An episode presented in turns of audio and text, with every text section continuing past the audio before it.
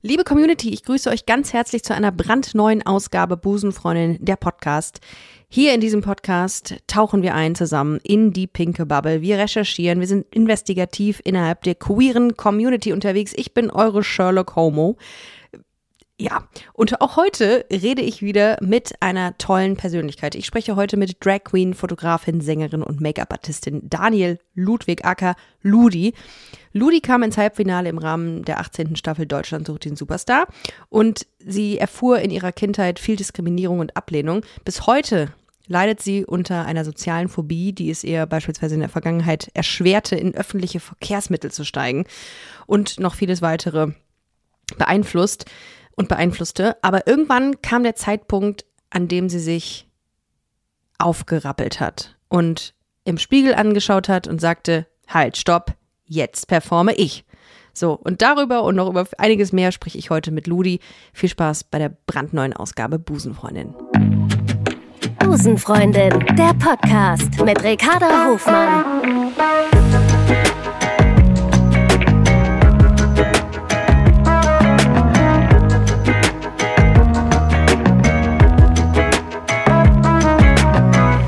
Love is Love. Ludi, schön, dass du da bist. Herzlich willkommen. Ich freue mich sehr, hier sein zu dürfen. Hallöchen.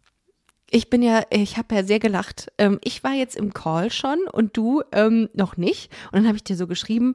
Und äh, prinzipiell muss ich sagen, suche ich zuerst mal bei mir den Fehler, weil in 99 Prozent der Fälle ich den Fehler gemacht habe und einen Termin äh, verdaddelt habe.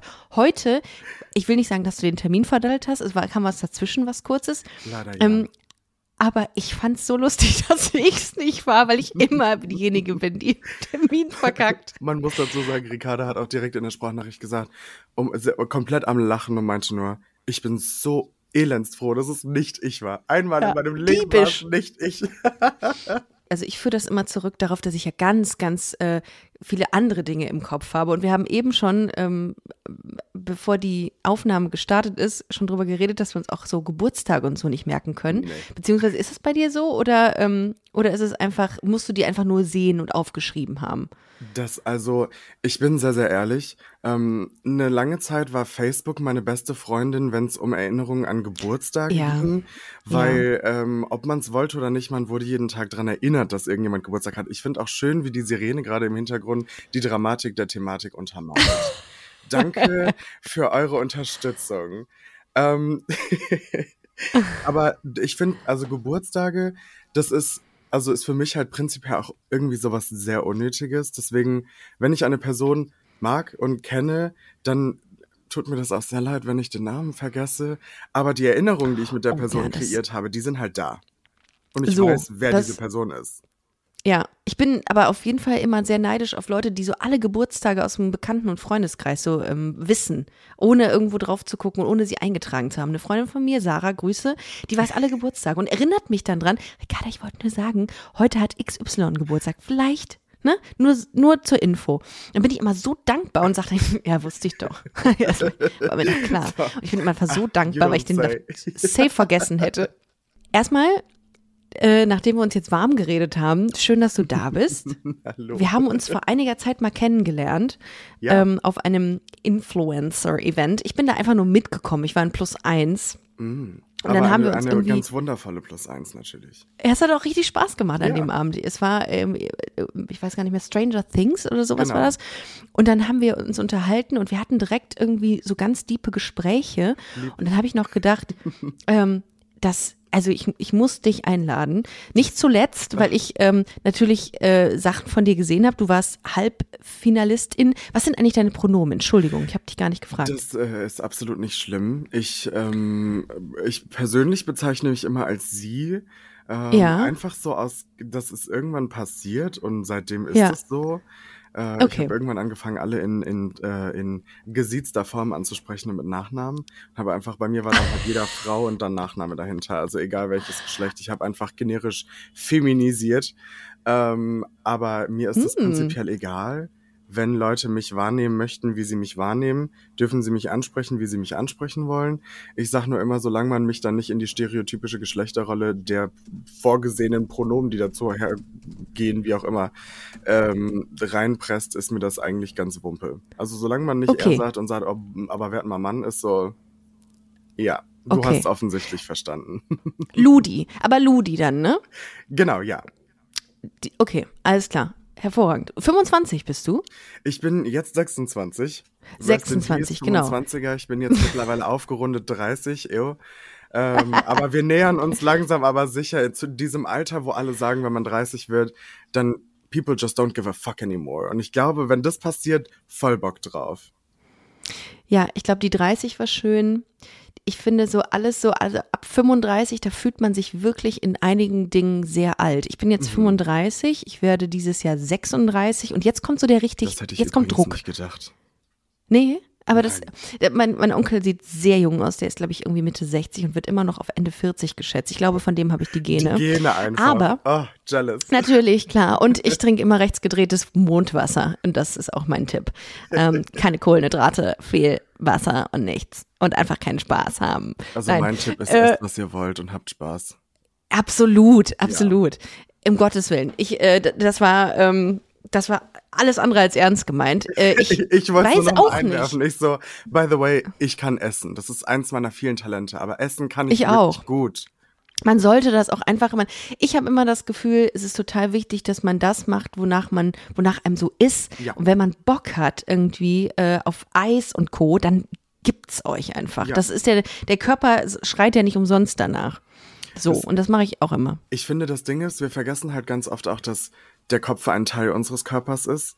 Und selbst wenn äh, wir irgendwie Gelüste haben, dann ist das ja irgendwas, was uns im Nachhinein auch äh, glücklich stimuliert. Ja, sicher. Hirn, wenn wir uns Ja. diese Genugtuung geben.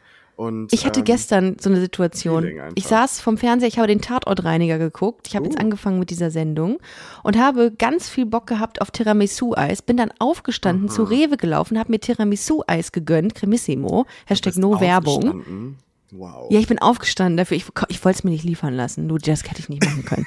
Das hätte ich mir mal das ist dann nicht halt vereinbaren eher können. mein Metier, wenn ich ehrlich bin. So, hm, Für ein Eis. Und Lust auf irgendwas. Ich bestell mir ein Eis. Und dann habe ich das gehabt und habe das dann, zu, ich glaube, zur Hälfte gegessen, weil ich so Bock drauf hatte. Ja.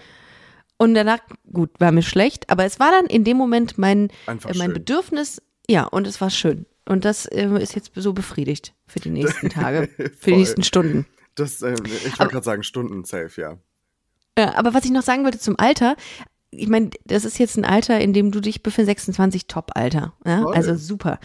Nächstes, also in, in, der nächste Schritt ist wirklich die 36 und da muss man sich dann wirklich so Gedanken machen, hm, wie geht's denn so weiter gefühlt? Weil der Druck irgendwie da ist. Ich will das eigentlich gar nicht, aber ich habe letztens habe ich einen alten Schulfreund getroffen, der jetzt, ähm, der jetzt ein Kind hat ähm, mit seiner Freundin und ich dachte so, äh, das ist der, von dem wir nie gedacht hätten, dass der mal Verantwortung übernehmen kann. Und der hat jetzt ein Kind und ich habe mich dann in so einer Rolle gesehen oder in so einer äh, in so einem habe mich in ja in so eine gesellschaftliche Schublade gesteckt gesehen Voll. Das, und dann ähm, dachte ich so hiui das, ich fühle das sehr. Ich ähm, finde, ich, also ich glaube, wir, wenn wir als queere Menschen darüber reden, in ähm, naja, vorgefertigte Formen von Lebenswünschen gesteckt zu werden ähm, und Erwartungshaltungen gesteckt zu werden, ist, glaube ich, auch die Realisierung, Realisation, whatever is the right one, pick one. Ähm, der Moment, wenn man einfach rafft, dass, dass, dass die eigene Lebensrealität gar nicht die ist, die einem immer vorgelebt wurde. Ähm, ich fand das auch zum Beispiel super gruselig, irgendwann in die Selbstständigkeit reinzugehen und zu sagen, okay, ich mache jetzt einfach mal was, was irgendwie auch bei mir im, im, ähm, im familiären Kreis keiner so gemacht hat, zumindest Ist es meines so? Wissens. Ich Ah, okay. bin mir gerade gar nicht sicher, falls ich irgendwen jetzt vergesse, sorry und LG. Ähm, aber das, es gab irgendwie jetzt keine Person, die mir bewusst im Kopf war, wo ich sage, okay, die sind den gleichen Weg gegangen oder haben irgendwie ihr eigenes Ding durchgezogen. Ähm, das jetzt auf Selbstständigkeit bezogen. Und ähm, es war super gruselig, auch mit, mit 26, wenn ich überlege, es gibt andere Leute, wie du jetzt auch gerade gesagt hast, die schon äh, irgendwie ihr Haus haben und verheiratet sind und gegebenenfalls sogar schon Kinder haben, wo ich da sitze und wow sage, Uff, also man merkt, ich komme Aber- vom Land. da Ja. ist alles vielleicht noch mal ein bisschen anders. Ähm, aber das eine ganz andere Lebenserwartung, eine ganz andere Lebenshaltung. Und ich äh, muss gestehen, ich habe mein Leben die letzten zwei Jahre, also schon immer eigentlich länger, aber die Ich letzten musste zwei Jahre. lachen, als du sagtest, als du sagtest, eine ganz andere Lebenserwartung auf dem Land. Also, ne- also nee, meinst du Erwartung an das Leben? An das Leben, ja, ja, nicht. Aber das- ja, aber ich finde das Lebenserwartung finde ich so lustig. Also auf dem Land wirst du 90, in der Stadt nur 80. Ja, Ähm, ja, aber das stimmt. ich so calling out people, no. Ähm, aber es ist so ein, es ist einfach so krass, wenn man so macht, was man möchte. Und Ja. äh, ich glaube, als queere Person realisiert man relativ früh dieses, man ist anders und man macht eh irgendwie alles andere anders als alle anderen. Also nicht alles, aber you know. Ähm, und dann an den Punkt zu kommen, dass man nicht da ist, wo andere Leute sind im Leben, aber dass es halt nicht nur Schema F gibt, ist so ein weirder Mhm. Gedankengang, aber der muss, glaube ich, irgendwie früh angefangen werden, damit man nicht später so eine Angst davor hat, das nicht zu haben. Ja. Du, du bist in, in England, bist du geboren, ne? In Bristol. Mhm. Und bist dann ähm, in Bad 9a, Ahrweiler, bist du aufgewachsen. Und du warst übrigens an dem Peter-Jörres-Gymnasium, habe ich rausgefunden. Stalker Alert. Und dann dachte ich so, Bad 9a, Ahrweiler, ist da nicht der Rotwein-Wanderweg? da ist der Rotweinwander. Oh mein Gott, ja. So. Also das so. Ding ist, seit 2000, Now we're talking. Seit 2021 ist halt der Rotweinwanderweg ein bisschen overshadowed worden von anderen Ereignissen da unten. Ja. Ähm, und äh, dementsprechend Über die ja, das ist die Heimat vom Ja. genau, das ist die Heimat vom Rotweinwanderweg und ähm, ist auch eine schöne Weingegend, muss ich sagen. Also ich finde, ich verstehe, Absolut. warum Leute sich da hingezogen fühlen. Ich verstehe aber auch, warum Leute da weg wollen. Ja. Aber hast du dieses Konzept Rotwein-Wanderweg, hast du das jemals irgendwie so intern, hast du das verstanden? Weil ich, ich verstehe das irgendwie nicht so wirklich. Also klar, es ist eine Weinregion, da kann man sich äh, Wein gönnen, aber du schepperst dir da einen hinter die Binde und läufst dann durch den Wald. Das kann ich ja auch, das kann ich ja theoretisch auch samstags einfach machen hier in Köln. Dann laufe ich auch, wenn ich nach, wenn ich gesoffen habe, dann laufe ich einfach durchs Gebüsch nach Hause oder so. Das ähm, wäre eine Option. Ich, äh, ich glaube, der, der Sinn am Rotweinwanderweg ist so ein bisschen dieses durch die Feeling. Weinberge laufen. Ja, So Dieses ja mit von mit einem Tal. Ja, natürlich mit einem Tee. Man kann den übrigens, Ja. Spoiler, auch ohne einen im Tee Ja, wandern. stimmt, geht Ähm, auch. Das passiert auch gegebenenfalls mal. Es gibt auch Leute, die treiben da Sport. Ich gehöre da nicht zu. Ich habe damals so gehört, but that's a long, long time ago. Ähm, aber ja, nein, also ich verstehe das Konzept nicht wirklich, aber es ist irgendwie so Aweiler Tradition. Also es wird auch irgendwie Ja. jedes Jahr einmal eine Weinwanderung gemacht, so. Und da bist du aufgewachsen. Und Ja. du hast eben schon gesagt, du bist auf dem, ähm, ja, das ist so eine ländliche Region. Wie, wie groß war, wie groß ist das Örtchen, wo du aufgewachsen bist? Äh, ich weiß jetzt ehrlich gesagt nicht, ob es die Ortsgemeinde ist oder nur der Ort an sich, aber ich glaube, es war irgendwie so um die 40 bis 50.000 Leute. Jo. Also Wie- schon relativ klein. Und im Vergleich zu irgendeiner Großstadt ist es dann wahrscheinlich ähm, schwieriger, sich zu entwickeln, zu entfalten, wenn man nicht Ja. dem Schema F, was du eben gesagt hast, entspricht. Ähm, wie war das? Also, wie war das in der Schulzeit bei dir? Weil du bist ja schon eine Person, die auffällt. Das kann man nicht anders sagen. Ähm, ich habe jetzt ganz oft in meinen Findest du? Recherchen das, ja, Ich, ist ja auch ich, gut. Also ich Also weiß nicht, wie es bei dir ist, aber hier steht dezent in meinem Ausschnitt. Ich finde, das beschreibt mich am allerbesten. Absolut, absolut, Ludi. Ja, äh, graue Maus. Ähm, und ich finde, ich bin ganz oft den Begriff Paradiesvogel, ähm, Ach. über den Begriff Äh, äh. Paradiesvogel gestolpert. Mhm. Und dann denke ich mir auch so, ja, also für Leute, die so, ähm, die vielleicht so in dem Schema F denken, Ja. könnte das schon irgendwie hinhauen. Aber ich finde, das ist irgendwie ist schwierig, so der Begriff. Da reden wir aber gleich drüber. Ja. Jetzt aber erstmal nur zurück. Ähm, wie war das in der Zeit, in der du gemerkt hast, okay, ich passe nicht in dieses vorgefertigte binäre System hier? Ehrlich gesagt, richtig beschissen. Mhm. Also die, ähm, ich finde, wir verschönigen ganz oft irgendwie die Situation, in der wir sind und wir reden nicht oft offen über Gefühle. Ähm, ich als Kind konnte das absolut gar nicht. Also irgendwie auch adressieren, Gefühle dass es reden? Mir, ja, ja. Ähm, irgendwie adressieren, dass es mir nicht gut ging und was genau nicht gut ging und oder was mir irgendwie einen einen Magenschmerz bereitet. Ähm, und ich habe jetzt über die letzten Jahre zum Beispiel gelernt zu reflektieren und zu verstehen, woher auch negative Emotionen ihren Ursprung haben. Und rückblickend ähm, glaube ich, dass meine Kindheit nicht unbedingt ähm, einseitig nur scheiße war. Also es, ich hatte auch unfassbar tolle Momente, die mich ja auch zum heutigen Mhm. Menschen gemacht haben, der ich bin. Ich hatte viele Menschen, die mich in meiner Heimat unterstützt haben, in der Art und Weise, wie ich Mhm. bin, ähm, in gleicher Freundesgruppe, aber auch Leute, die immer noch sehr internalisierte homophobe Aussagen gemacht haben oder Anspielungen gemacht haben, ähm, von denen ich wusste, dass die Menschen das nicht diskriminierend meinen, aber trotzdem sitzt man da und bekommt das halt von den Leuten, von denen man das eigentlich nicht hören möchte. Und ähm, weil ja schon schlimm genug ist, von allen anderen zu hören. Also ich ähm, bin, falls Leute jetzt keine Ahnung zu meiner Physik und Optik haben, ich bin eine Plus-Size, nicht-binäre, sehr behaarte, geschminkte, süße Maus. Ähm, Sorry, das war nicht selber witzig. ähm, aber also es stimmt, aber es musste trotzdem lachen. Ähm. Aber ich, ich war halt früher schon äh, plus size. Also ich hatte mehr auf den Hüften, nicht unbedingt jetzt so viel wie heute, aber ich hatte auch schon mehr auf den Hüften. Und ich, ich war halt immer die Dicke, ich war immer die Schwule. Ich konnte nie irgendwas machen, selbst wenn ich was gut gemacht habe, dann war das halt die, die, dann war es halt nicht gut genug, weil ich schwul war, oder dann war es nicht gut genug, weil ich dick war. Also ich hatte zum Beispiel auch in Sport fast komplett die Schullaufzeit durch eine Eins oder eine Zwei. Und das hat manche Leute so gestört, dass sie sich beschwert haben, warum die dicke S-Punkt, Ah. also S-Slur, eine Eins in Sport hat und sie nicht. Boah. Und ich war schockiert, weil ich bin halt alles andere als eine unsportliche Person. Ich bin vielleicht nicht die fitteste Person, aber ich bin schon recht Mhm. sportlich so. Mhm. Ähm, und das, also ich habe auch in der Schulband gesungen und ähm, mein das erste Musical Konzert, hast du, glaube ich, auch gemacht, ne? Oder ja, Schauspiel? Musical nicht, die äh, ich habe ich habe ähm, Workshops gemacht zum Thema Ah, ja. Musical, aber da Wow. komme ich äh, vielleicht später noch zu zum Thema Mhm. Bodyshaming.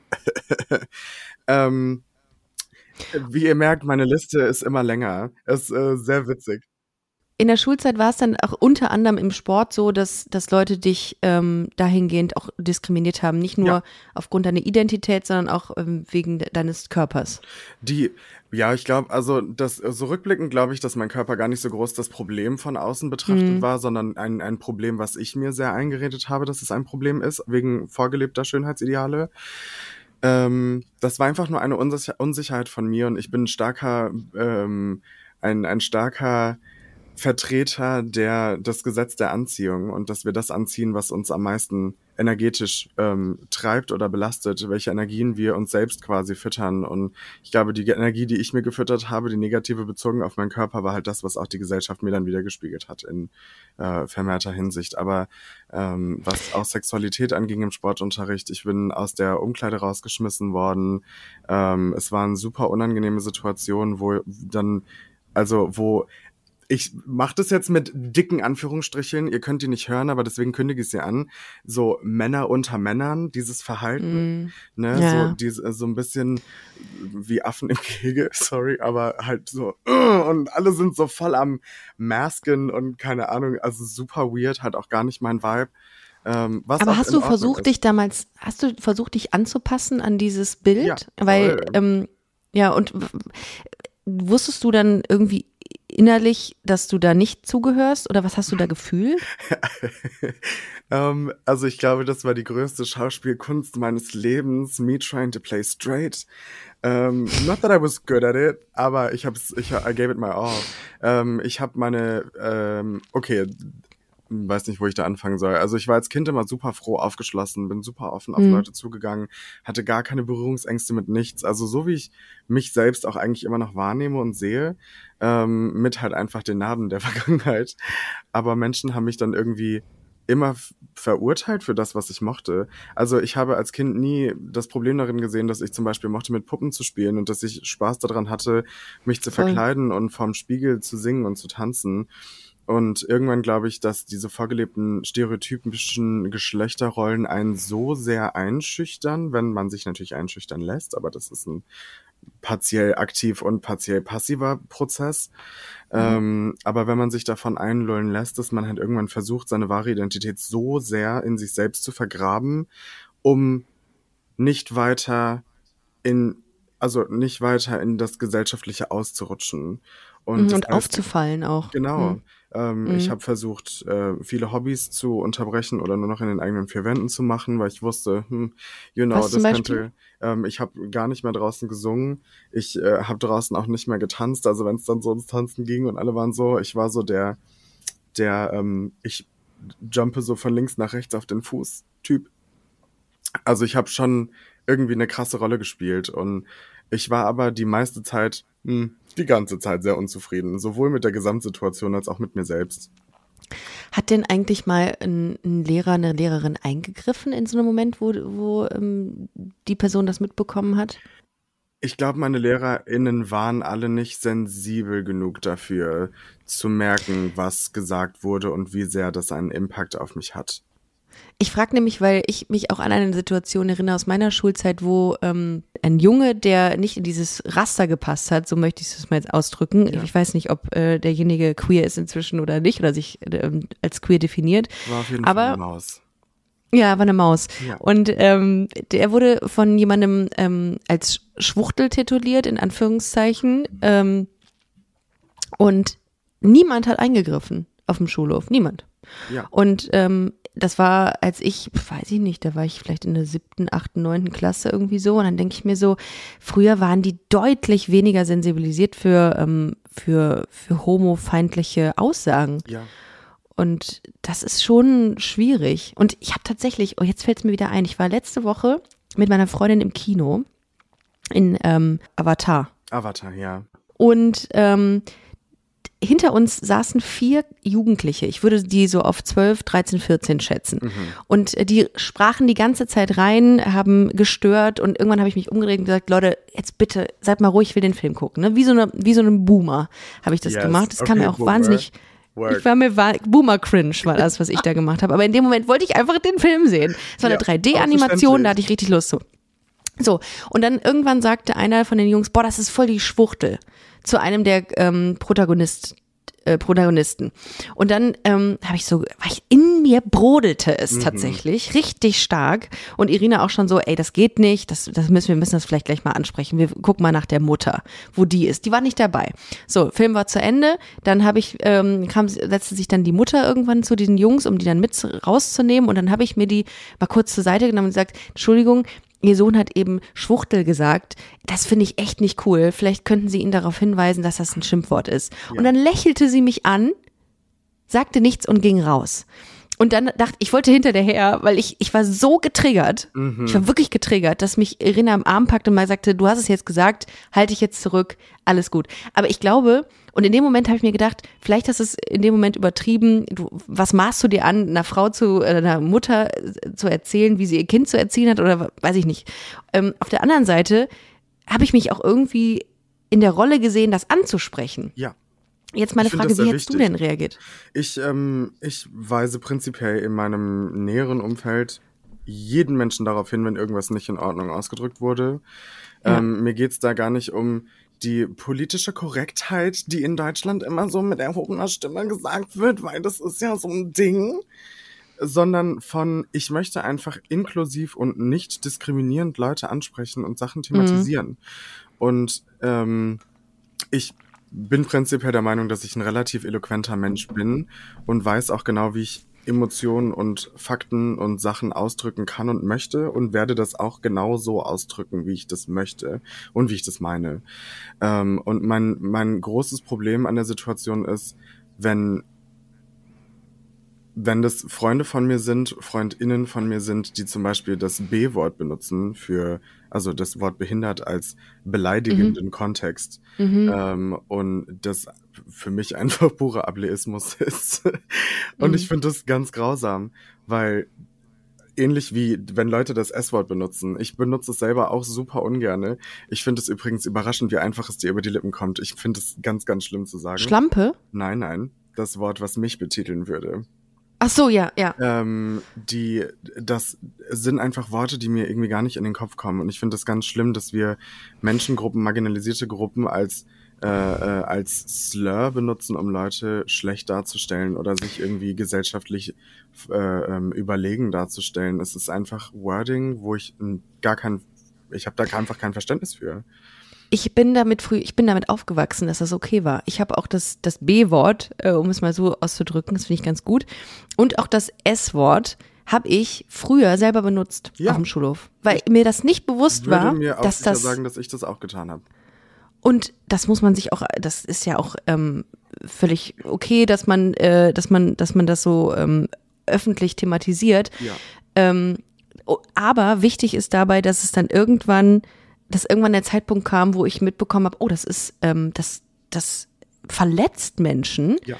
Und ich möchte niemanden verletzen mit meiner Wortwahl. So. Und dann ist natürlich klar, es gibt einige Leute, die, die, ähm, die das weiterhin benutzen und ich fühle mich ganz unwohl dabei, wenn es Leute ernsthaft in ihrem Wortschatz gebrauchen, so ein Wort, Voll. äh, um nicht nur was zu demonstrieren und in Anführungszeichen zu setzen und zu sagen, ähm, dass dieses Wort genutzt wird, sondern es wirklich beschreibend für etwas Ja. nutzen. Ganz unangenehm und ähm, ich glaube, die, die Entwicklung ist hier wichtig, dass man dann sagt, ey, ich habe das vielleicht auch früher benutzt, ich möchte das nicht mehr und ich ändere das. Und ich glaube, diese Offenheit, die fehlt vielen Leuten leider Gottes. Die, das, ja, ich. Äh, Das zu unterlassen. Also das Ding Ja. ist, ich, ähm, manchmal finde ich es dann doch schwer, aus äh, Gedanken in Worte zu fassen. Die Sache ist die, wenn ich jetzt zum Beispiel gucke, ich bin 26 Jahre jung. Ich Mhm. habe meines Erachtens nach für den, für den Zeitpunkt, in dem ich in meinem Leben bin, eigentlich schon eine relativ ausgereifte Reife, Verständnis und Empathie meinen Mitmenschen gegenüber, dass ich wahrscheinlich vielen auch um Jahren voraus bin, was das angeht. Und das jetzt nicht, um hier zu sitzen und zu sagen, äh, ich bin so gut, sondern halt einfach aus dem Standpunkt, dass ich mich früh mit vielen Thematiken auseinandergesetzt habe. Ja. Ähm, ob das äh, Thema Rassismus ist oder Ableismus, äh, äh, Feminismus und so weiter und so fort, dass ich mir, dass mir das super wichtig ist und auch zu verstehen, Mhm. weil ich selbst eine betroffene Person von Diskriminierung bin, Mhm. zu verstehen, wie andere Menschen, also das, das Empfinden kann ich, also nicht das, ich kann nicht nachempfinden, wie andere Personen sich bei, bei äh, äh, Diskriminierung fühlen. Das empfindet jeder anders. Ähm, aber ich kann das Gefühl von Diskriminierung nachempfinden. Und ich, ähm, deswegen war es mir immer sehr wichtig, sehr inklusiv zu sprechen. Und ich bin sehr darauf angewiesen gewesen, dass andere Menschen mich darauf aufmerksam gemacht haben, dass ich etwas falsch getan habe und falsch gesagt habe. Und ich bin diesen Menschen ewig dankbar, weil ähm, gerade was äh, Thema Rassismus und rassistische Sprache, internalisierte Rassismus, Mikroaggressionen anging, ähm, nicht, dass das bei mir jetzt alles der Fall war, aber das waren in, in vielen Fällen äh, ähm, weiße Freunde, die mich darauf aufmerksam gemacht haben, die gesagt haben, hey, Ludi, maybe not. So, denk mal drüber nach. Äh, und, und ich habe dann erst realisiert, was ich getan habe. So, und dass das nie meine Intention war und ich dann erstmal die Scham empfinden konnte von, oh Gott, das war nie meine Intention. Und deswegen finde ich das so krass, wenn ich andere Menschen darauf anspreche, dass sie was gesagt haben, wenn die Reaktion ist, ja, was soll's, dann haben diese Menschen einfach noch nicht das Level an Empathie für andere Menschen entwickelt. Dass sie nachvollziehen Ja. können, dass man sich dadurch sehr verletzt fühlt, dass das in Zeiten genutzt wurde, zum Beispiel wie das N-Wort aus, aus Zeiten zur Sklaverei. Das hat Ja, alles und das ist- irgendwie eine Historie und einen Grund, weswegen es im negativen Kontext benutzt wurde oder negativ behaftet ist. Ja, und äh, das macht ja auch viel mit Menschen. Also du kannst ja mit Worten, kannst du ja jemanden so stark verletzen, wie, ja, also wie du es auch machen könntest, wenn du äh, jemanden physisch angreifst. Also insofern finde ich das schon wichtig, dass man auf seine Wortwahl achtet. Und es gibt Sehr. genug beschreibende Worte, die niemanden verletzen. Aber Äh, weißt du, was die ein auch- beschreibendes Wort ist, was sehr verletzt und sehr auf den, äh, auf den mm, Piss geht, wenn wir es sehr formell ausdrücken wollen? Das Wort Paradiesvogel. Ich dachte, ich versuche die Ah, Umleitung einfach mal zu schaffen, sehr wo wir schon bei gut. Worten sind. Nicht so Ja. Paradiesvogel, schillernde Persönlichkeit. Ah, ah das, es klingt so, Das- als wäre es ein Zeitungsartikel über mich mit Worten, die ich nicht lesen möchte. Ja. In meinem, in meinen Recherchen ähm, habe ich das, das Wort sehr oft gelesen. Aber ganz kurz nochmal zu deiner Kindheit zurück. Dann machen wir den Übergang nochmal so smooth, wie du ihn gerade gemacht hast. Ähm, wie war das denn bei deinen Eltern? Also als du gemerkt hast, okay, ich mag das, Kleider zu tragen oder mit Puppen zu spielen, das hast du eben gesagt, stieß das auf, ähm, auf Ablehnung bei deinen Eltern? Äh, nicht wirklich. Also meine Mom hat halt immer gesagt, mach so. Die fand es witzig. Also meine Mom fand das aus dem Grund witzig, weil ich Spaß daran hatte. Also meine Mom Gut. hatte Spaß daran, dass ich Spaß hatte. So, um das jetzt richtig zu formulieren. Nicht meine Mutter fand es witzig und hat mich ausgelacht. That's not the tea. ähm, ich glaube, mein Vater hat sich vielleicht ein ganz anderes Kind vorgestellt und da wären wir übrigens bei dem Wort Erwartungshaltung, was ich übrigens immer ganz, ganz, ganz problematisch finde, wenn wir eine Erwartungshaltung an andere Menschen haben. Ähm, aber ich glaube, mein Vater hat mich hat sich anders vorgestellt, dass mein Leben verlaufen könnte.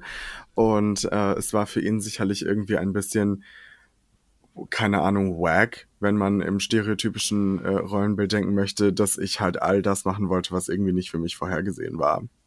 Again, bezogen Und er wollte, auf stereotypische Rollenbilder. Was wollte er? Was hatte er sich für dich vorgestellt?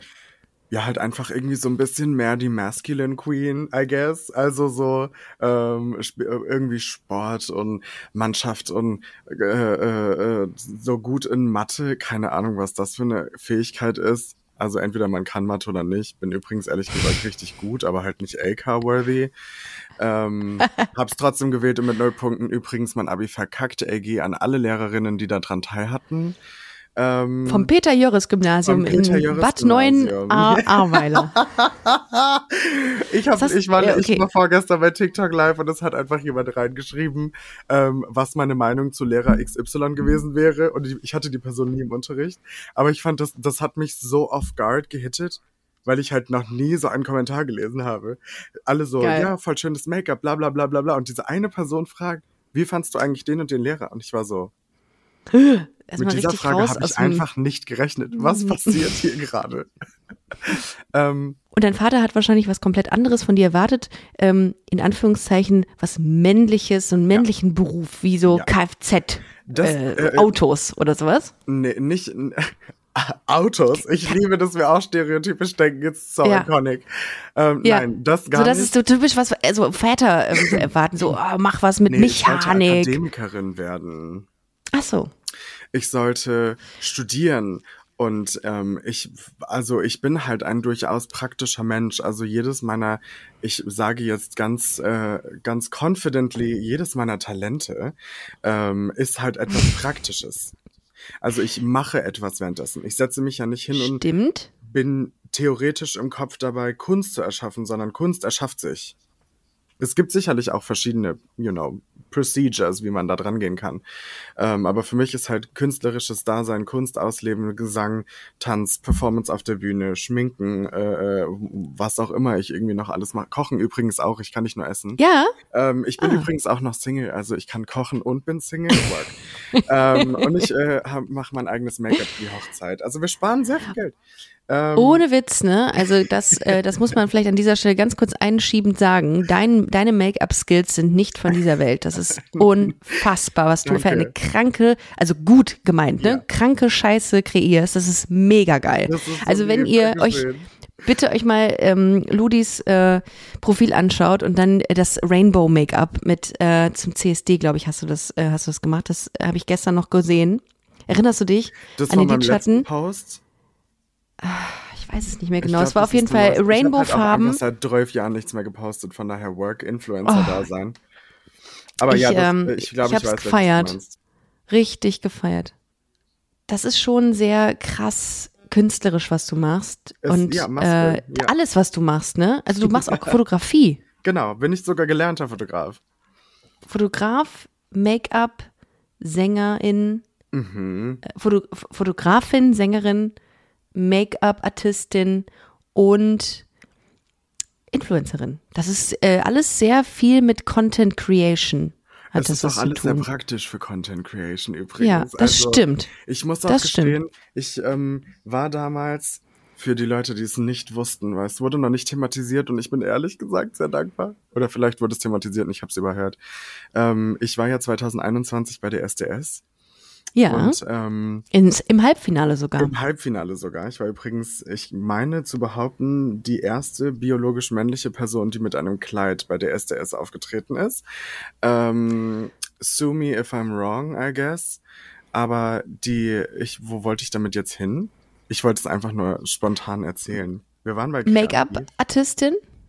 Ähm, alles, was du machst, ist sehr künstlerisch. Ich habe so krass meinen Faden Ich dachte, es war einfach so weg. Ich so, worauf wollte ich denn jetzt hinaus? Wieso habe ich jetzt DSDS genamedroppt, ohne eine Punchline zu haben? Macht überhaupt nichts. Ich kann da nochmal neu ansetzen und dann äh, gehen wir, führe ich uns nochmal dahin. Bitte? Ach so, Okay. ich weiß es wieder. Pass auf. So, Ja, jetzt, okay. ich, bevor ich es wieder vergesse. Die, ähm, das Witzige ist, ich war ja, war bei der SDS und viele Leute haben mich gar nicht als Ja. Sängerin wahrgenommen. Mhm. Es war so Gesamtkunstwerk. Ne? Also als Oh. Act, Kunst, Art. Also viele haben mich wirklich sehr als, als Kunst wahrgenommen. Menschlich natürlich, äh, trotzdem, weil, also viele haben ja auch geschrieben, ey, krass zu sehen, dass jemand, der so eine, ähm, so eine extrovertierte Exterior, also so eine extrovertierte äh, äh, äußere Schale besitzt, ähm, trotzdem so ein ruhiger und entspannter Mensch sein kann und halt nicht immer so Center of Attention. Ich stand halt prinzipiell eigentlich immer irgendwo an der Seite im Bild und hatte halt so ein Bitchface mit einer Sonnenbrille drauf. Ähm, also das war kind of mein Meme auf der SDS, weil mehr habe ich auch gar nicht gemacht gefühlt. Sehr viel geweint. Ähm, aber es war halt so cool, weil ich bin dann da raus und wir sind ja dann auch social medial betreut worden. Und äh, dadurch, dass ich halt als mein Make-up auch immer wieder selbst gemacht habe und getragen habe, nicht, dass es jedes Mal gut aussah, wir mussten manchmal um morgens um sechs aufstehen, ohne Wecker. Äh, und dann hatte ich zehn Minuten für mein Make-up. Also verzeiht mir, wenn ich nicht slay, geslayed habe. Ähm, aber ich bin rausgegangen und ich habe sofort äh, Kosmetikfirmen gehabt, die mit mir arbeiten wollten, weil die Krass. gesagt haben, hey, du, du hast so einfach dein Ding durchgezogen. Und es war ja auch nicht so, als wäre ich vorher nicht schon auf Social Media unterwegs gewesen, aber das hatte nochmal so einen Impact auf die heteronormative Welt da draußen, dass die halt mal gesehen haben, dass man halt auch einfach Make-up tragen kann und es halt einfach kein Ding ist, weil es nie zum Thema gemacht wurde. Aber denkst du, dass, ähm, dass du dich damit irgendwie ausdrücken kannst? Also ähm, auch jetzt mit dem Gesang. Also du bist zu DSDS gegangen, um ähm, weil du das so für dich brauchst. Ich habe zum Beispiel ähm, eine ähm, eine Freundin im Freundeskreis, die mal gesagt hat, ähm, mit diesem Rausgehen, mit diesem Präsentsein, Ja. äh, damit ähm, findet sie einen Weg, mit sich und ihrer Identität klarzukommen. Ist es bei dir ähnlich, dass du das so für dich brauchst, um zu sagen, ey, dann kann ich mich zeigen, wie ich bin? Ich, äh, selbst wenn ich kacken gehen würde in Make-up, würde ich mich fühlen. Also da werde ich nicht lügen. Ich meine das komplett ernst. Also ich, ich, vi- viele Menschen behaupten immer, das ist eine Fassade. Und ich glaube, ich würde Ja. lügen, wenn ich nicht sagen würde, es hat irgendwo auch einen fassadigen Effekt. Aber es ist nicht so, Mhm. als würde ich mir meine, meine Confidence aufzeichnen und wäre auf einmal äh, Grand Dame la Ludie und bin äh, so. Nein, also es ist, ich bin schon die Person unter dem Make-up und ich ähm, gammel mich halt auch wirklich in einem Kleid breitbeinig ins letzte Eck und sitz auf dem Boden in Full-Face-Make-up im Kleid und Hundschuhen und chill halt einfach meine Lage. Also ich ähm, glaube, was ähm, ich krieg auch ganz oft diese Aussage, das ist für Aufmerksamkeit. Ich würde das nur für Aufmerksamkeit machen. Du machst deine Haare übrigens auch schön jeden Morgen. Für Aufmerksamkeit? Aber also wo, ist es nicht so, ich meine, ist es nicht auch gerechtfertigt, etwas für Aufmerksamkeit zu machen? Weil wir Absolut. wollen, am, am Ende des Tages wollen wir doch alle, wir Menschen wollen doch alle Aufmerksamkeit. Wir wollen doch Liebe, wir wollen Gefallen. Ja. Und ist es da nicht okay zu sagen, ja, es ist für Aufmerksamkeit. Es ich gibt- mag das. Es gibt aber einen groben Unterschied, wer und wie es adressiert wird. Also wenn jemand vor Mhm. mir steht und mir aggressiv an den Kopf wirft, du machst das nur für Aufmerksamkeit, dann ist das kein, keine, wir verstehen uns auf Augenhöhe, wenn wir über das Wort Aufmerksamkeit sprechen. Mhm. Sondern das ist Ah, ja der okay, aktive verstehe. Vorwurf von, du willst nur im Mittelpunkt stehen. So Mhm. diesen Regina George Vibe, keine Ahnung. Ähm, aber bei mir ist es halt so, natürlich mache ich es irgendwo für die Aufmerksamkeit, weil ich das, weil ich das auch schön finde, meine Kunst an mir selbst präsentieren zu können. Ich bin literally ein wandelndes Bild. So. Und es ist ja auch schön, man will ja auch diese, ähm, man will ja die, auch insbesondere für seine Kunst Aufmerksamkeit. Man will ja gesagt bekommen, ey, das ist geil, was du da machst. Ja. Wenn du, weil das ist das schönste Gefühl, wenn Leute dir zeigen, das, was du selber total toll findest, dass es auch andere Leute irgendwie abholt. Das ist Ja. so ein geiles Gefühl, darum kann ich das total nachvollziehen. Also, Und ich, also das Privileg, Ja. sich selbst so schön machen zu können. Ich fühle mich auch ohne Make-up unfassbar. Ich habe übrigens meinen Bart neu rasiert. Hier so an der Seite weg. Jetzt habe ich eher so einen Chinstrap mit so einem Schnäuzer. Und ich weiß nicht, Krass. ich finde es irgendwie ein bisschen sehr ich find's süß. toll. Ich find's, du Ich- siehst es super aus. Also. Und, ich weiß ähm, jetzt nur nicht, wie vorher dein Bart war, aber ich ging, finde, du siehst ging top hier aus. quasi einfach nur dieses Dreieck war noch voll. Ah, Also hier war okay. quasi noch Bart. Ah, okay. Aber die, die, die Sache ist, die ich fühle mich auch ohne Make-up sehr, sehr wohl. Ich fühle mich auch ohne Make-up unfassbar Hey, it's Danny Pellegrino from Everything Iconic. Ready to upgrade your style game without blowing your budget? Check out Quince. They've got all the good stuff shirts and polos, activewear, and fine leather goods, all at 50 to 80% less than other high end brands. And the best part? They're all about safe, ethical, and responsible manufacturing. Get that luxury vibe without the luxury price tag. Hit up quince.com slash upgrade for free shipping and 365 day returns on your next order. That's quince.com slash upgrade.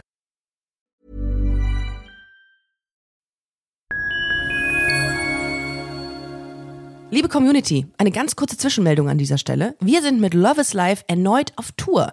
Miriam Boawina Irina Schlauch und ich bringen zusammen ein bisschen Farbe in die Flinterwelt. Mit dem Love is Life Pride Special kommen wir am 29. Juni nach München in den Schlachthof, am 19. Juli ins Karlswerk nach Köln und am 1. August ins Übel und Gefährlich nach Hamburg. Eins meiner persönlichen Highlights wird die Live-Weltpremiere meines ersten Songs sein. Es wird weitere Highlights geben. Es wird lustig, deep und selbstverständlich seid ihr mittendrin. Love is Life Pride Special 2024. Tickets gibt's auf eventim.de oder in den Busenfreundin Show Notes. Wir sehen uns auf Tour und jetzt geht's weiter mit Busenfreundin, der Podcast.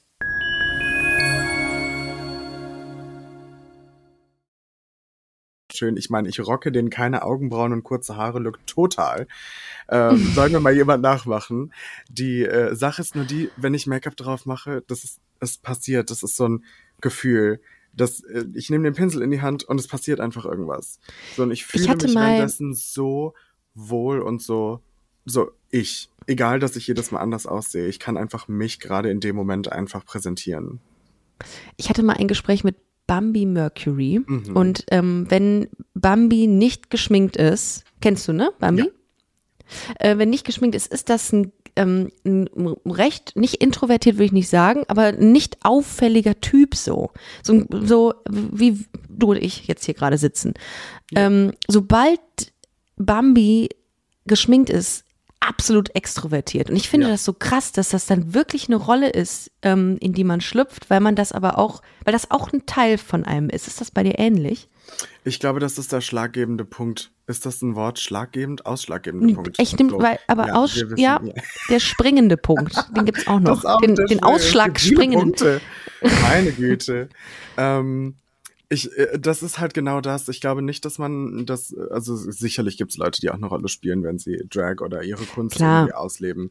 Ähm, aber ich glaube, der Hauptaspekt ist, dass die Confidence, die wir in uns fühlen, mhm. wenn, wenn Drag irgendwie an uns ist und wir in Drag sind ähm, und die Kunst fühlen und wir die Kunst sind, kann man, ja. ist man, also für mich, meine Psyche, mein psychisches Denken ist, ich bin dann halt auch einfach stolz auf, wie ich aussehe, weil ich das gerade so geschaffen habe, wie das ist.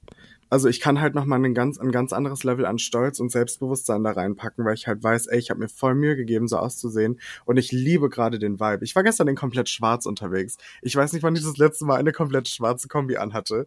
Ähm, gar nicht mein Ding. Aber es war so cool, weil dieses weiße Gesicht zu dem schwarzen Outfit, es ist, es passiert einfach was, dass man sich selbst sein kann. Aber was viele zum Beispiel nicht sehen, ist, wenn man auch als, als äh, Kunstfiguren, als Kunst, als, als Kunstpunkt ähm, zu dem Moment kommt, dass man halt auch einfach mal Ruhe braucht und in der Ecke sitzt. Ich bin zum Beispiel auch ein super introvertierter Mensch.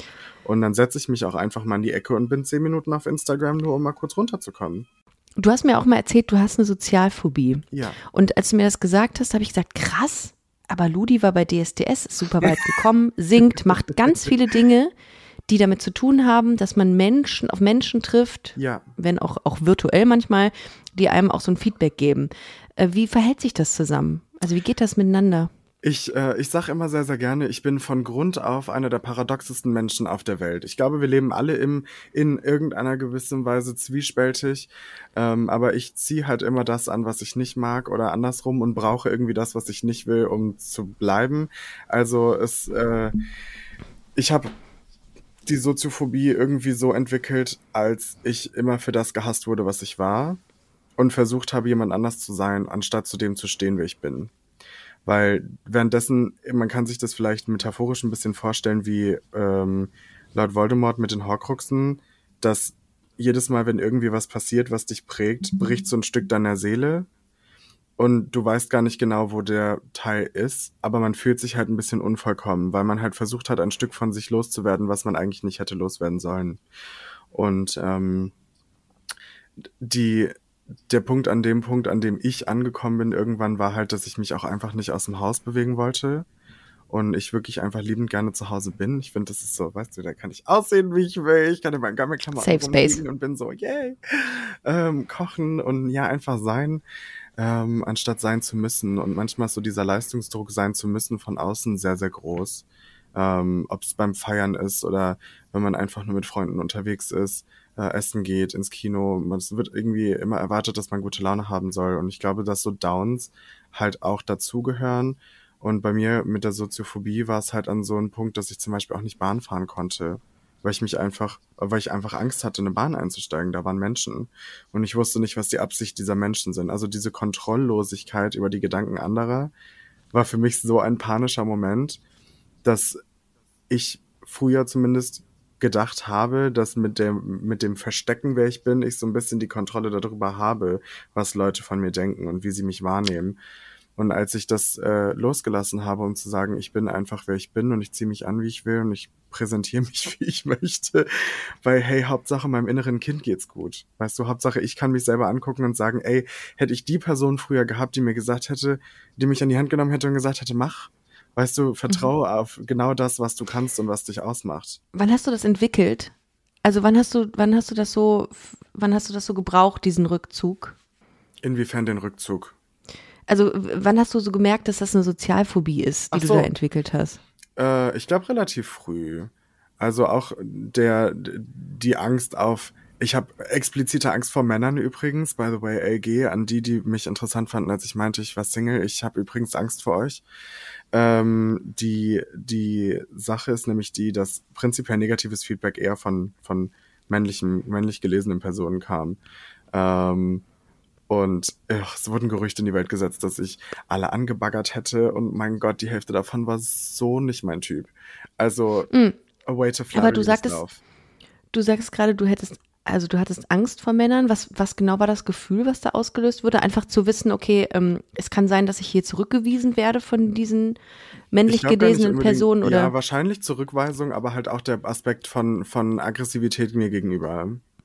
Mhm. Weil es mhm. wurde, es wurde so oh. selbstverständlich negativ mit mir gehandhabt, dass ich mich da wirklich auch physisch nicht wohlgefühlt habe. Ach krass, okay. Da hast du so eine, so so eine ähm, Angst vor Männern internalisiert ja. auch. Okay. Voll. Vor also Männlichkeit, also ich bin, Maskulinität. bin vor Maskulinität. Das ist halt genau mhm. das Ding. Sobald ein Mensch mhm. ähm, Sexualität aus dem Fenster geworfen, aber sobald ein Mensch mit äh, der femininen und mit der maskulinen Seite in sich im Einklang ist und weiß, dass das im wie wie ein Yin und Yang ineinander verschmilzt und miteinander das Ganze gibt. Ähm, das sind Menschen, die ich sehe und verstehe. Mhm. Die mich sehen und verstehen. Das heißt, sobald Männer auf mich zukommen und ich direkt merke, keine Ahnung, also ich glaube, ich bin, ich bin sehr gut darin, Menschen zu lesen. Ähm, aber wenn Menschen auf mich zukommen mit einem super soften Gesichtsausdruck und oder freudig sogar, gestern auf der Veranstaltung, wie viele Männer auf mich zukamen und meinten, wie umwerfend ich aussehe und wie schön es ist zu sehen, wie sehr ich mein Leben mit Freude füllen kann. Und das ist kein Kompliment, was ich von Männern gewohnt bin. Alleine so tiefgründig und so ernst gemeint und ehrlich und empathisch, ähm, dass ich Stück für Stück meine Erinnerungen überschreibe, mit schönen Erinnerungen, schönen Erfahrungen. Und ich glaube, das ist das, was mir dabei hilft, ähm, mich auch den Ängsten weiterzustellen, weil ich merke, dass ich nicht mehr die Person bin, die ich früher war, die vor allem Angst hatte, weil sie nicht sie selbst war, sondern die Person bin, die sie selbst ist und jetzt eigentlich tagtäglich einfach slate auf ihre Art und Weise. Und das ist richtig Hast schön. Das, hattest du das im Dating-Game auch gemerkt, wenn du ja. ähm, gedatet hast, dass du diese, diese Angst vor der Person ge gegenüber entwickelt hast oder war das gar nicht dann präsent? Ich hatte halt prinzipiell einfach Angst vorm Dating. Und ich okay. glaube, das war sehr viel darauf zurückzuführen, dass meine Femininität immer belacht wurde mhm. und mein, mein, meine Physik immer belacht wurde. Oder zumindest mhm. negativ betitelt wurde. Belacht vielleicht nicht. Das ist eher die Sexualität. Ähm, und deswegen war halt so natürlich Body Issues irgendwo so ein Ding, vorgelebte optische Schönheitsnormen und uh, also ich würde lügen, wenn ich mich von denen komplett freisprechen könnte. Ähm, aber das eigene Körperempfinden, boah, wenn das einmal zerstört ist, das dauert Ewigkeiten, bis das wieder da ist. Ja, und was hast du getan? Was hast du, was hast du gemacht, um heute zu sagen, ich bin ähm, so, wie ich bin, bin ich gut und ich trage Kleider, äh, die mir gefallen oder Sachen, die mir nicht gefallen, je nachdem. Ähm, und du wirkst wahnsinnig selbstbewusst. äh, Actually, ja. Yeah. Und Sehr. das, das ähm, sich zurückzuholen, nachdem man oft für das kritisiert wurde, was man ist, das ist eine Kunst, finde ich. Und das ist ein, ein Riesenstep. Wie hast du es gemacht? Ähm, ich wünschte, ich wirklich, ich glaube, wenn ich das irgendwann realisiere, schreibe ich darüber ein Buch und schreibe einfach Your Guidance to Slay. Ähm, aber ich, ich habe da, glaube ich, gar keine Schritt-für-Schritt-Anleitung, die ich jetzt so aus den Rippen leiern kann.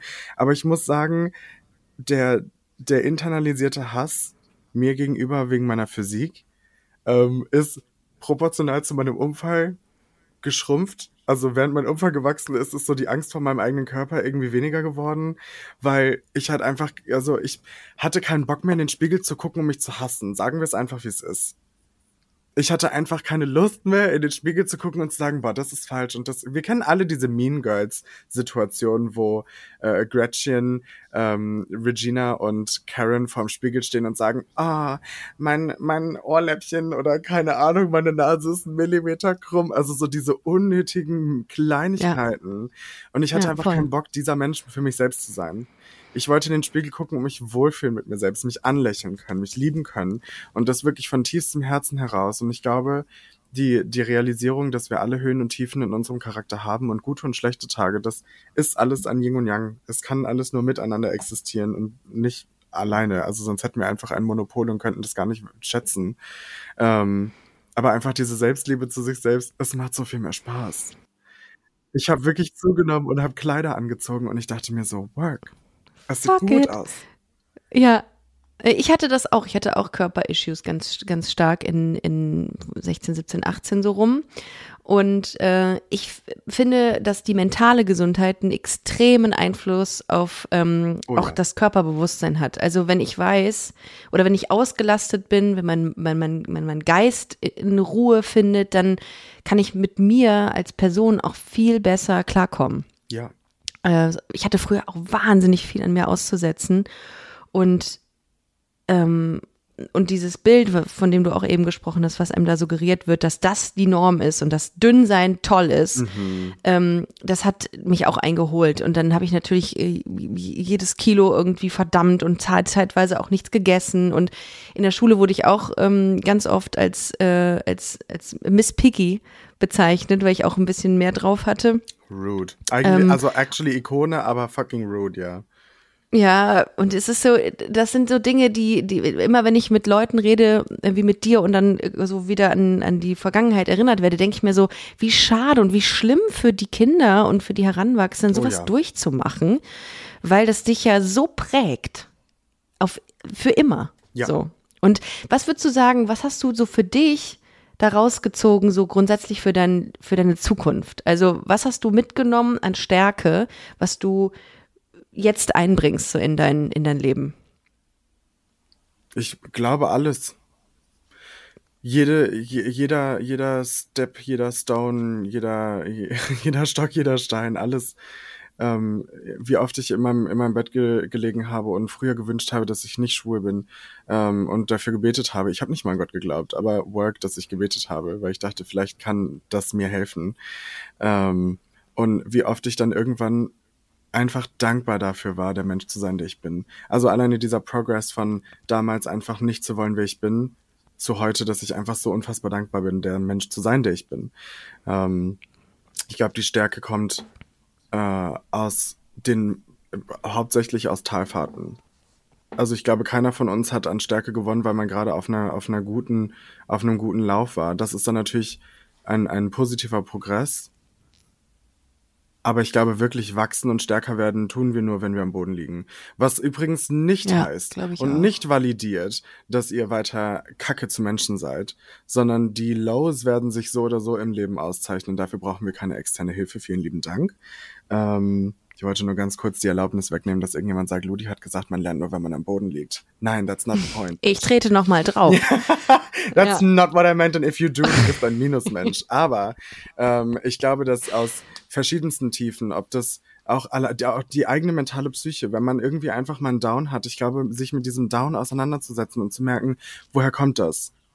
Warum, warum fühle ich mich eigentlich gerade so lost oder so wertlos oder so unproduktiv? Und meistens resultieren diese negativen Gefühle aus Vergleichen zu anderen Menschen.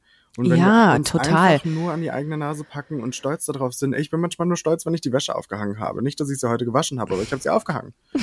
Und dann bin ich einfach Die hängt stolz dreckig drauf. dran jetzt. Ja, Ja. aber no comment. Aber ähm, das Aber so so stimmt, man so. muss kleine Sachen muss man schätzen. Ja. Und, ähm, und es ist auch okay, mal unproduktiv zu sein. Es ist okay, Absolut. mal nicht zu arbeiten, sich nur auf, äh, auf der Couch aufzuhalten und mal auch vielleicht einen ganzen Tag mal vielleicht zu weinen. Das ist auch okay, wenn man sehr sich danach befreiend. fühlt. Sehr Ja. befreiend übrigens. Weinen ist unfassbar magisch. Ich habe mir nur letztens noch gedacht, ey, der ähm, dieses Thema mentale Gesundheit müsste auch in der äh, in, auf der politischen Agenda viel höher gehangen werden, Oh ja. weil du ähm, weil du einfach auch also die ganzen also kannst mir nicht erzählen, dass, dass wenige Menschen oder recht wenige Menschen nur davon betroffen sind, von dieser, von dieser Angst nicht zu genügen. Ja. Weil das wird ja immer mehr, das wird ja immer stärker ähm, und- kann sich auch ähm, viel stärker ausbreiten, eben durch diese Vergleiche, die man dann ähm, zieht im, durch Social Media. Und darum denke ich mir auch, wird es mit Sicherheit deutlich mehr Leute geben, die eine Depression oder eine ähm, Angststörung auch entwickeln oder weiß ich nicht, ähm, Selbstwertregulationsprobleme haben, weil sie eben damit konfrontiert werden. Und darum muss das viel stärker in den Mittelpunkt gerückt werden. Das ist mir letztens noch aufgefallen, dass ich dachte, boah, eine Freundin von mir, die, ähm, die hat momentan mentale gesundheitliche Probleme, sucht eine Anlaufstelle und die kriegt überhaupt gar keine Hilfe. Und ich denke mir so, da muss es die Hürden, die es aktuell noch gibt, die sind viel zu viel. Das ist viel zu schlimm. Ja, das ist. Ja, ähm, und gerade ja, queere Menschen halt dann nochmal. Ja. Die, die Sache zum Beispiel auch mit dem Weinen. Ich, ähm, das äh, Weinen und Übergeben hat übrigens bei mir eine relativ ähnliche Historie in meinem Leben. Ähm, nicht, dass ich es liebe, mich zu übergeben, versteht mich nicht falsch. Ähm, aber ich, äh, wenn man zu viel getrunken hat, finde ich, ist es angenehmer halt einfach, ne? Besser eine leere Wohnung. Dir das als noch mal durch den Kopf Mieter, gehen zu lassen. So schön, genau. Ja.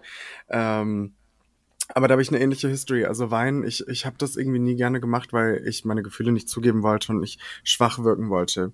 Ähm, weil, again, in der Welt ich schon immer als so nicht äh, alpha-mäßig dargestellt wurde, weil ich ja schon zwei Punkte hatte, an denen meine Agenda irgendwo gekratzt ist und mein Wert, äh, und zwar mein Körper und meine Sexualität. Ähm, und das Witzige ist, dass als ich angefangen habe zu weinen, habe ich so viel losgelassen. Ich habe gemerkt, wie sich auch wirklich nicht nur metaphorisch, sondern wirklich mein kompletter Rücken auf einmal entspannt hat, weil so eine so eine Spannung von mir einfach losgelassen ist und so abgefallen ist und es war so schön, das zu spüren, dass es absolut in Ordnung ist, einfach mal dieser dieser Emotion nachzulegen, nachzugeben, das rauszulassen. Ich glaube, viele Probleme, die wir in unserer Gesellschaft haben, kommen daher, dass wir gar nicht wissen, wie wir mit Emotionen umzugehen haben oder wie wir mit Emotionen umgehen dürfen. Ne, also sei stark, wein nicht oder keine Ahnung. Ja. Lass der Person doch einfach die Emotionen. En encourage her to feel her emotions. Ja. Ne, auch Das wenn ist du auch sauer Teil dieser bist, ganzen lass es raus. Gender-Debatte. Ja. Ja. Dass Männer nicht weinen dürfen oder wie auch immer. Ist ein richtiger Gender-Fuck. Das habe ich übrigens auch Komplett. von dir gelesen, das, das, äh, diesen Begriff. Den finde ich sehr schön. Das ist ein richtiger Da- Gender-Fuck. gibt es übrigens eine witzige Background-Story zu dem Genderfuck. Äh, und die ist nicht ausgestrahlt worden. Denn wir hatten, schade. ja, einen, wir hatten ja einen, einen, einen, einen vierten Juror eigentlich in unserer Ja. Staffel, der ja dann Warte, das war, warte, das war ähm, Maite Kelly, Thomas Gottschalk waren in der Jury und? äh, ja, also Thomas Gottschalk nur in der Live-Show. Sonst hatten wir Ach so, okay. Ah, Dieter, richtig, Dieter genau. war die Staffel. Ja, Mike Singer war noch dabei. Mhm. Und der Person, dessen Namen nicht genannt werden sollte, ähm, aber Ach. den wir alle nur kennen unter Egal. Michael Wendler, ne? Also n- nur für den Fall, dass wir, okay, Mhm. Für, ja. für die Menschen, die die Egal-Parallele nicht verstanden haben. Ja, Michael Wendler. ja. Ähm, Mm. ja, die, ähm, der war in der Jury und ich muss tatsächlich gestehen, meine Erfahrung mit diesen Menschen war äußerst positiv. Schlagt mich bitte nicht, Menschen im Internet. Ähm, er hat nämlich, äh, fand mich vom Fleck weg sympathisch ähm, und hat mich sehr inklusive und sehr respektvolle Fragen gefragt. Und zwar, inwiefern ich meine Kunst ähm, oder wie ich meine Kunst definiere, wie ich mich selbst definiere, ähm, wie ich, äh, ähm, wie ich nicht unbedingt von, also die Frage war nicht, wie ich von anderen wahrgenommen werden möchte, aber was, ähm, wie, wie meine, also woher diese Art und Weise kommt, mich zu präsentieren. Also es war ein unfassbar schönes Gespräch eigentlich. Michael Ähm, Wendler, das heißt, mit ähm, der hat äh, schon dich als, ähm, als, als Mensch, als Individuum gesehen und nicht irgendwas an irgendwas festgemacht. Das heißt, er Zumindest hat nicht es so in. rüber. Ja, es war. Ah, okay. Mhm. Also ich, ne, ich kann natürlich auch, ich gebe ihm einfach the benefit of the doubt. Also ich glaube einfach, dass das ernsthaftes Interesse am Thema war und an mir als Person. Mhm. Nachdem ich fertig war mit Singen, hat er übrigens gesagt, er ist ein Ludi-Fan. Was ich auch sehr interessant fand. Ich so, mein Gott, Michael Wendler ist ein Fan. Ich gehe an den Herrn Wendler, falls er zuhört. Ähm, war schön mit dir, Michi. Na, Spaß. Aber ähm, äh, d- was, was war die Geschichte hinter Genderfuck jetzt? Genau, und da kam, dann war halt die Frage, als was ich mich beschreibe. Und ich habe halt gesagt, naja, ich bin halt, äh, ich bin so eine Genderbending Queen. Und irgendwie haben die nicht verstanden, was Genderbending ist. Und da habe ich halt hab ich gesagt, Genderfuck. Und dann meinten die so, was? Und ich so, Genderfuck. Und ich habe es richtig gebrüllt. Und das wurde halt nicht ausgestrahlt, weil das Gespräch mit Michael nicht ausgestrahlt wurde. Ach Und das so. war halt so witzig, weil in, ich habe ja, ich habe da gar nicht mehr dran gedacht und dann stehe ich im, im Halbfinale und dann sagt äh, Oliver Geißen zu mir, Geis, Geißen, Geis, Geißen. Geißen. Ge- Mhm. Oh mein Gott, ich dachte gerade so kacke, das war falsch. Ähm, sagt Oliver Geißen nur zu, sagt er nur, ich bin keine Drag Queen, ich bin Genderfuck und ich habe das komplett vergessen. Ich habe diese Quote komplett vergessen, aber ich fand das so witzig, dass sie, ohne dass sie ausgestrahlt wurde, einfach Teil des Halbfinales war. Ich finde, das ist aber eigentlich der schönere Titel für die heutige Folge, Genderfuck. Genderfuck mit die Ludi. Auch, äh, Ja? Das finde ich wir nämlich können, echt wir können schön. ja generisches Genderfuck-Femininum sagen. Sehr wir gut, so ist es. So ist es. Aber es sind, aber ich finde deine, deine, äh, deine Reise sehr interessant und ich glaube, du vermittelst vielen Menschen, dass man ähm, aus, aus Tälern ganz, ganz äh, gut wieder rauskommt. Oh ja. Und äh, dass äh, man sich verwirklichen kann mit, mit den Dingen, die einen, die, die man liebt. Dafür bist du ein sehr, sehr tolles Beispiel. Und Danke. vielen, vielen Dank, dass du heute mit dabei warst. Ihr Lieben, vielen Dank, dass ihr zugehört habt. Checkt unbedingt das Profil von äh, Ludi aus, die Ludi unterstrich geschrieben. Und dann könnt ihr euch auch äh, dieses unfassbar geile Make-up, beziehungsweise du hast ja viel gepostet, äh, mal anschauen, was ich meine. Ich, ich werde es auch nochmal äh, noch mal dezidiert posten, weil das so geil war. Ludi, ich wünsche dir ein schönes Wochenende. Danke gleichfalls. Und äh, ihr Lieben, macht es gut. Nächste Woche hören wir uns. Ansonsten könnt ihr euch auch nochmal alte Folgen anschauen, auch anschauen vor allem. Ansonsten könnt ihr euch auch mal andere Folgen anhören und geht auf jeden Fall auf busen-freundin.de oder auf Instagram busenfreundin-podcast. In diesem Sinne, schönen Sonntag und schöne Woche. Ihr Lieben, macht's gut. Tschüss. Das war Busenfreundin, der Podcast mit Ricarda Hofmann. Mehr gibt's unter www.busen-freundin.de oder auf Instagram busenfreundin-podcast.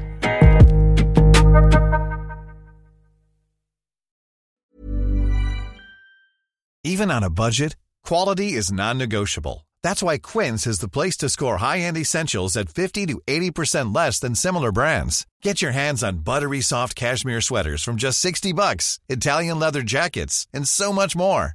And the best part about Quince, they exclusively partner with factories committed to safe, ethical, and responsible manufacturing. Elevate your style without the elevated price tag with Quince. Go to quince.com slash upgrade for free shipping and 365-day returns.